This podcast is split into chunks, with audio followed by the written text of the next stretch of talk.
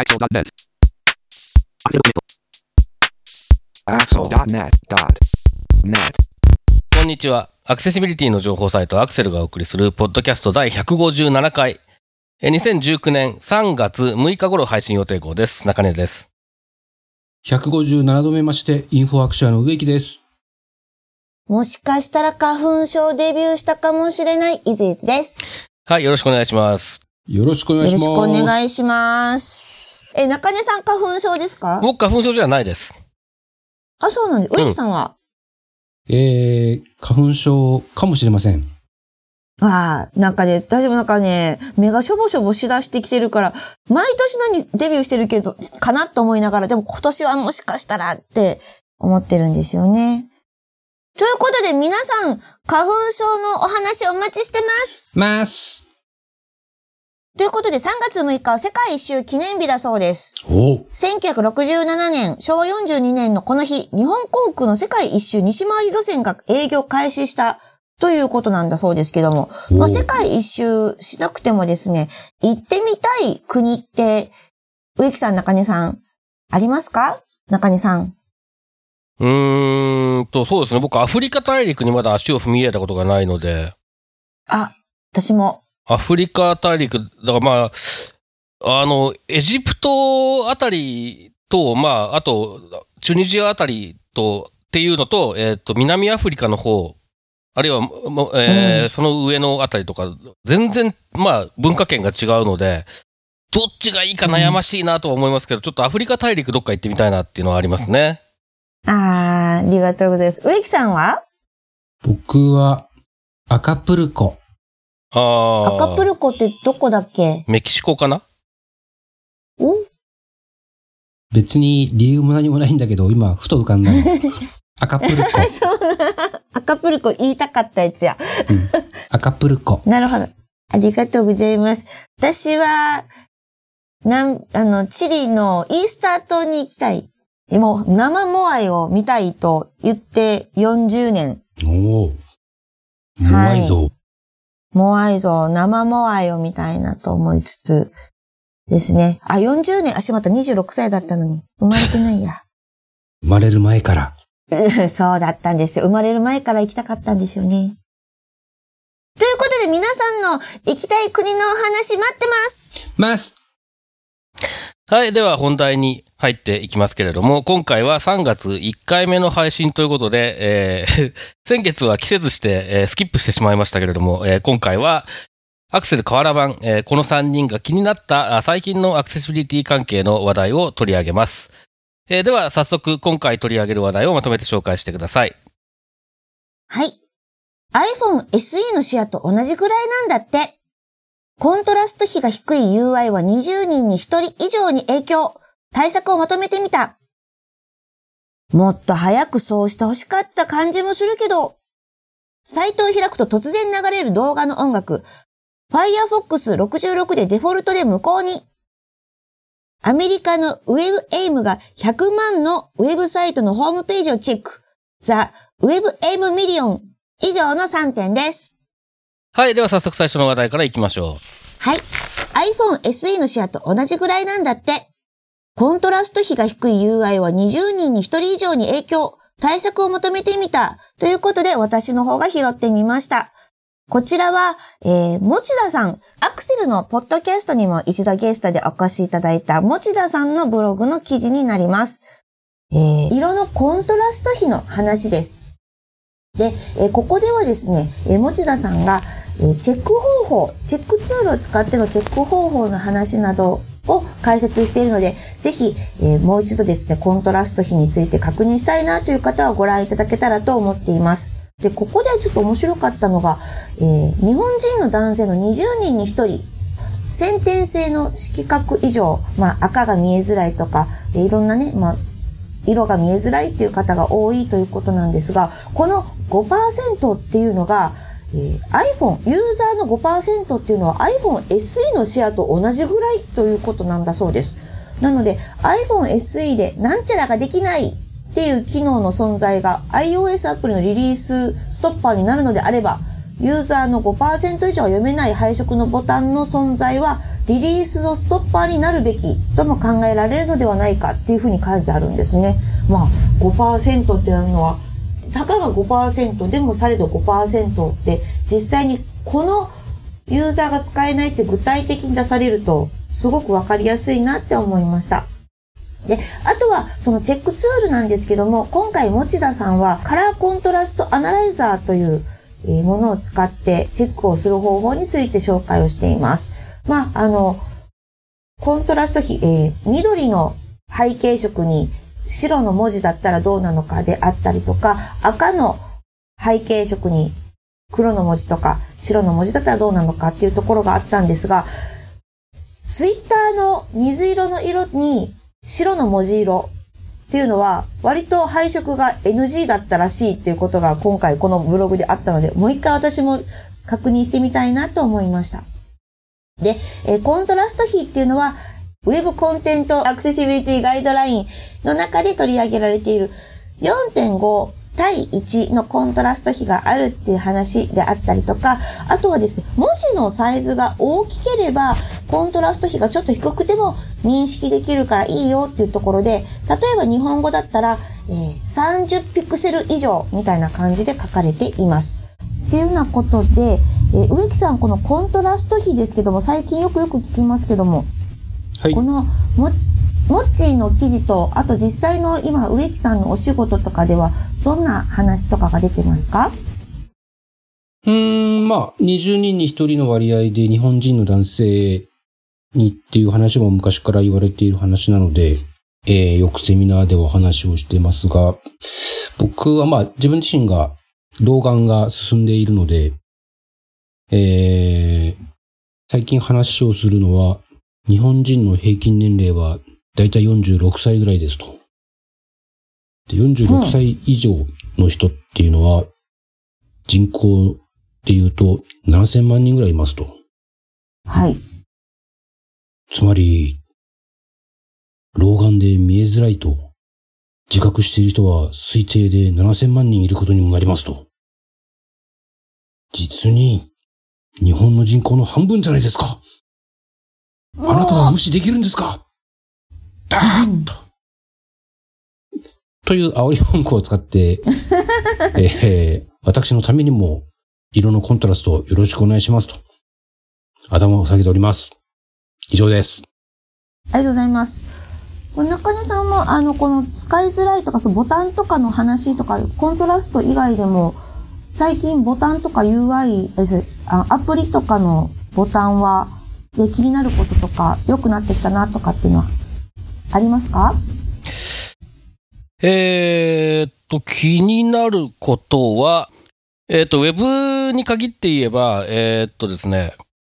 まあ、アイコンフォントを使って実装されてるものっていうのが最近増えてきていて、そこにラベルがついていなくて、かつリンクにもボタンにもしてなくて、ディブかスパンになっているみたいなやつっていうの結構多いんですね。そうすると、ボタンそのもののの存在すら認識できない。そこには何もないように見えてしまうんですね、スクリーンリーダーからすると。だからまあ、そこは、えー、かなりひどい 問題だなというふうに思ってますね。ボタン関連の気になることといえば。ああ、ありがとうございます。えっ、ー、と、最近、なんか、まあ、今回その、えっ、ー、と、持田さんのやつは、えー、カラーコントラストアナライザーでやってたっぽいですけど、その、結構なんか最近また、コントラストチェックツールっぽいものも増えてきてるのかなとか、あるいは新しいバージョンが出てるのかなみたいな印象ありますけど、最近その辺の動向って何か気になっているとか、面白い話とかありますか？えー、っと、まあ、確かに、色のコントラストチェックするツールは結構、いろんな人がいろんなものを出して、ちょいちょい新しいこんなツール出たよとかっていうのは、えー、話としては聞いていたりしますが、僕個人は、あの、持田さんが使われている、使われていたこのカラーコントラストアナライザーをチェック作業の時にはずよく使ってますね。で、最近このカラーコントラストアナライザー自体が、あの、完全バージョンアップというか、はい。ガラリと、あの、作りが変わって、えー、もう、今までのツールと別物みたいな感じになってるんですけど。あ、そんな変わったんですか？ガラリと変わったんですよ。ツールの作り方から多分ゼロからもう作り直したみたいな。感じなんですけど、逆にその新しくなったやつの UI が使いづらいなというのがあって、私は未だに、あの、カラーコントラストアナライザーって CCA って略したりするんですけど、CCA クラシックって名前が付けられた旧バージョンを引き続き使っております。あ、そうなんですか。なんか、いや、僕なんか新しくなってすごく、あの、良くなったのかなと勝手に思ってたんですけど、そういうわけではないんですね。多分、あの、今までは Windows と Mac でうん。もう UI そのものが全然違う別のツールって感じだったのが今回統一されたような。感じなので、そういう意味では、あの、いいのかなと思うんですけど、今まであの、Windows 版だと、スポイトでこう色を拾ってくるみたいな使い方ができたのが、それがなくなって、逆にこう、チェックしたい色が拾いづらくなったような感じがあり、まあ、慣れ、慣れの問題かもしれないんですけど、まあでもそのスポイトツールは使ってる人多かったと思うから、それは確かにちょっと困る人多いかもしれないですね。はい。はい。本当にもう、スポイトにな慣れてきたので、ちょっと、時間の余裕、年度末が終わったらちょっと新しい UI 練習してみようかなと思ってます。なるほど。続きまして、もっと早くそうして欲しかった感じもするけど、サイトを開くと突然流れる動画の音楽、Firefox 66ではデフォルトで無効に、ということで中根さんお願いします。はい。これたまたまツイッターに流れてた記事なんですけれども、あのーまあ、タイトルの通りですね。えー、自動再生がされなくなりますよということで、パえっと、Firefox 66というのがまあ3月、今月のどっかでリリース予定だということらしいです。で、ちょっと、えっと、調べてみると、実は Google Chrome はもう、えー、去年の4月ぐらいにリリースされたやつで同じような方針に転換してるんですね。で、えっと、Firefox の方の、えー具体的な実装はよくわからないんですけれども、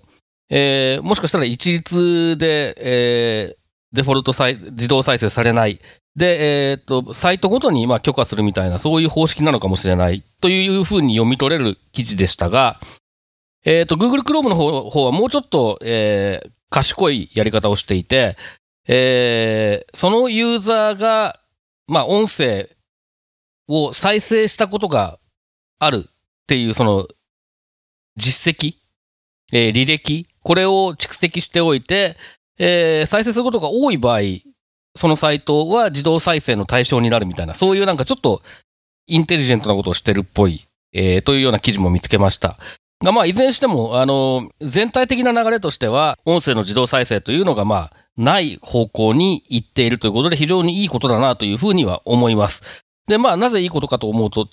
いう点ですけれども、まず、えースクリーンリーダーを使っているユーザーの場合は、もう音が鳴り始めちゃうと、えースクリーンリーダーの音が聞こえなくなって、操作がほぼ難しくなって、まあ、タブを閉じるぐらいしか、えー選択肢がなくなってしまうっていうことがまず一つあるわけですね。えーそれから、えーと聴覚障害がある人の場合は、音が鳴っていることに気づかないで、えー周りの人に、まあ、迷惑をかけるってことはあんまりないのかもしれないですけど、恥ずかしい思いをする的なことはあるかもしれない。で、えーっと、これ別に障害がなくても、唐突に音が出て恥ずかしい思いをするって人は、えーいるわけで、えー結構、まあ、あの、これで、えー良かったなと思う人が多いんじゃないかなという気がします。で、えっ、と、スクリーンリーダーのユーザーの立場から言うと、これは本当にもっと早くやってほしかったっていう感じがありますね。で、今、NVDA なんかの場合は、設定によって、NVDA が喋ってるときは、Windows の出している他の音を、音量を小さくするみたいなことができるようになっているので、その設定になってると、まあ、自動再生されたところで NVDA が喋り始めれば、その音が小さくなるので、まあ操作できるということで、昔ほどはそういう意味で言うと、これ、こういった機能に対するニーズというのは高くないっていうふうに言えるとは思うんですね。なのでもっと早くしてほしかったっていう話なんですが、でも、やんないよりはやった方が絶対いいっていう感じがしています、個人的には。ということで、この問題ってもう実は2000年前後にはすでに言われてた話なので、ようやくかっていうそういう印象です。ありがとうございます。あのーそう、ようやくかっていうか、あの、アクセシビリティの、なんか、最初やりましょうねって基本の中にあの、音声を自動的に鳴らさないようにするとかっていう項目があったとは思うんですけど、植木さん、これ、このニュースはいかがですか？えっと、まあ確かに、突然、ページを開いたら音が鳴り出すとびっくりするのでやめてもらいたいんですが、えー先日、新幹線で新大阪に向かっている時にですね、えー私パソコンで作業していたんですが、急に NVDA が起動するなど、誤操作を何度かしてしまいまして、隣のサラリーマンをびっくりさせてしまいました。どなたか存じ上げませんが、お隣に座られていた男性サラリーマンのあなた、二度三度、突如鳴り出した私のパソコン、大変失礼いたしました。現場からは以上です。お疲れ様です。それは、音楽ではなくて違うのが聞こえるのすごいですね。ちょっとあの、滑って、あの、Firefox のアイコンを押すつもりが NVDA をおっしゃって、NVDA が立ち上がったっていう、そういう次第です。ああ。じゃあ、それはもう、Firefox の話じゃない？はい、私の操作ミスの話です。ありがとうございます。皆さんも突然音声が鳴ってびっくりした話お待ちしてます。ます。続きまして、アメリカのウェブエイムが100万のウェブサイトのホームページをチェック。The WebAIM Million ということで、植木さんお願いします。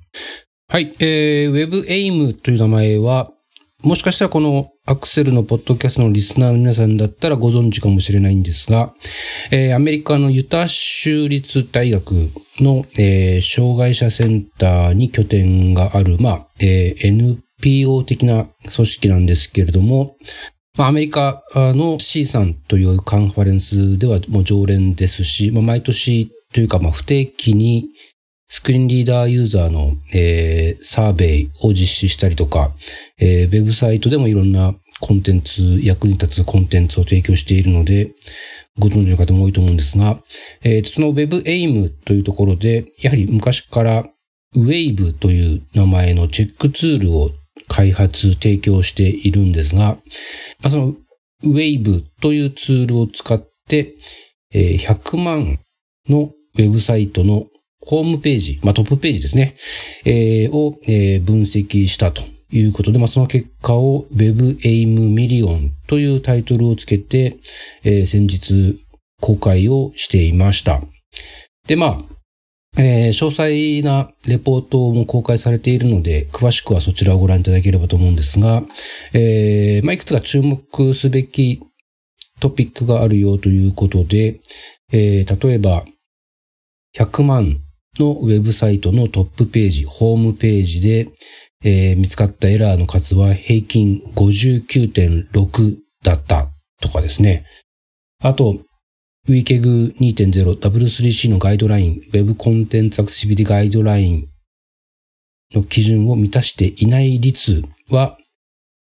なんと97.8%ということで、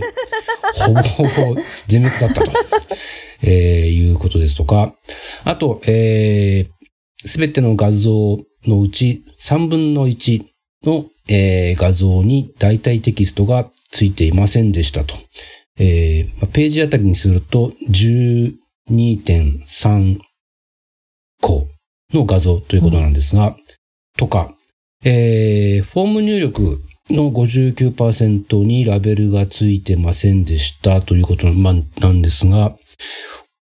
ホームページ、トップページのフォームっていうと、サイト内検索とかですかね。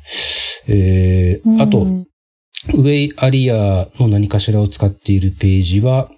ウェイアリアを使っていないページよりもエラーの、えー出ている率が高かったとかですね。まあ、。なるほどな、うなずけるような、えー話もあり。まあ、あれですね、えーやっぱり基本のキーをやっぱり大事にしていかなきゃいけないのかなと改めて思ったり、思わなかったり、ラジバンだり、えー詳細のレポートは英語ですけれども、Google Chrome なら右クリックで日本語に翻訳できますので、ぜひ皆さんも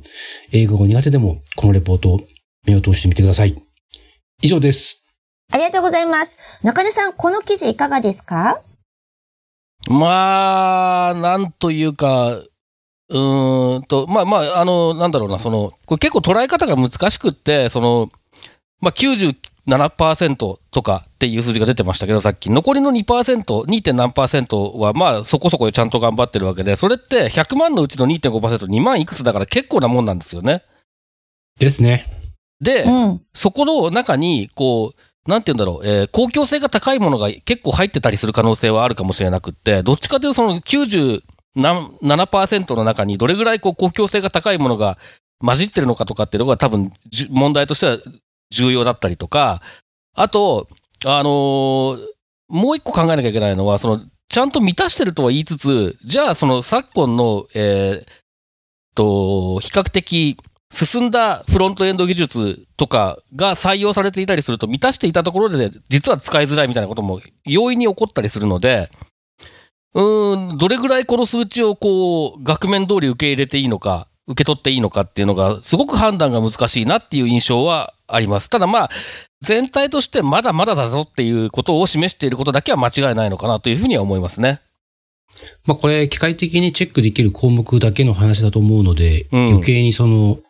人間がチェックする部分まで広げると、まだまだ我々がやるべきことは山積みなのかなとそうですね。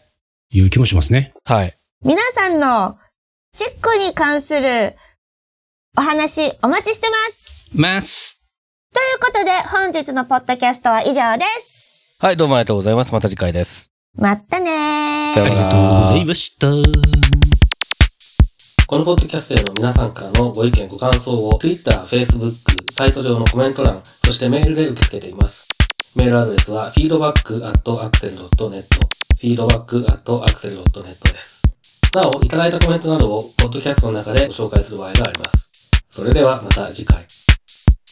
はい。は本当にもう、スポイトにな慣れてたので、ちょっと、時間の余裕、年度末が終わったらちょっと新しい UI 練習してみようかなと思ってます。なるほど。